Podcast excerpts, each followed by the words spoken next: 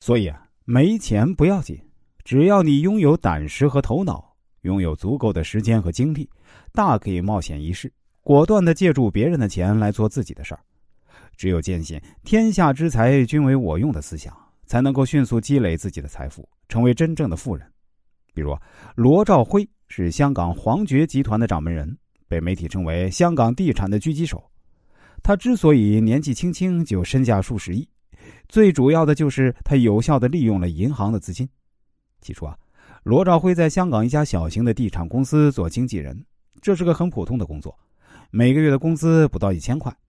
但在这个职位上，他一做就是五年，做的时间长了，他对地产行业的经验也与日俱增，对楼盘的买卖也越来越熟悉。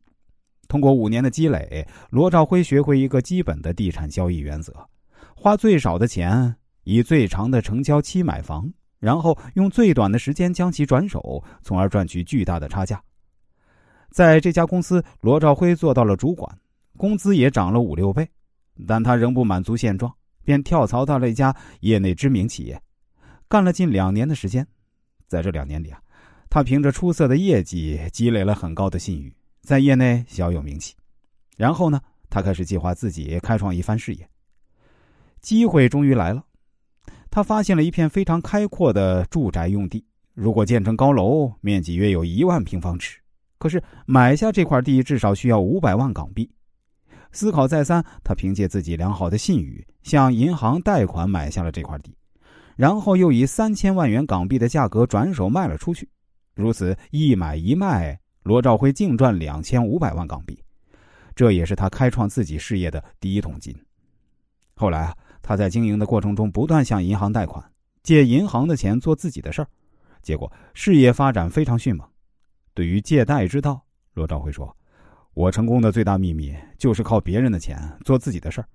比如，我手中有一百元，我便会靠贷款买三百元的货；我手中有三百元，便会靠贷款买三千元的货。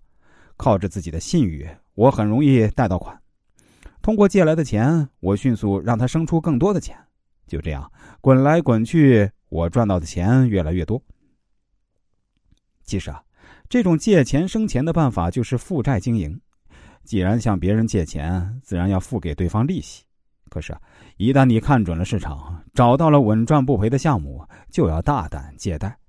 做上一个项目或者一单生意，你不但能够偿还所有的贷款，还能够迅速创造自己的财富。只要方法得当。借来的钱所生出的钱要远远大于你所支付的利息。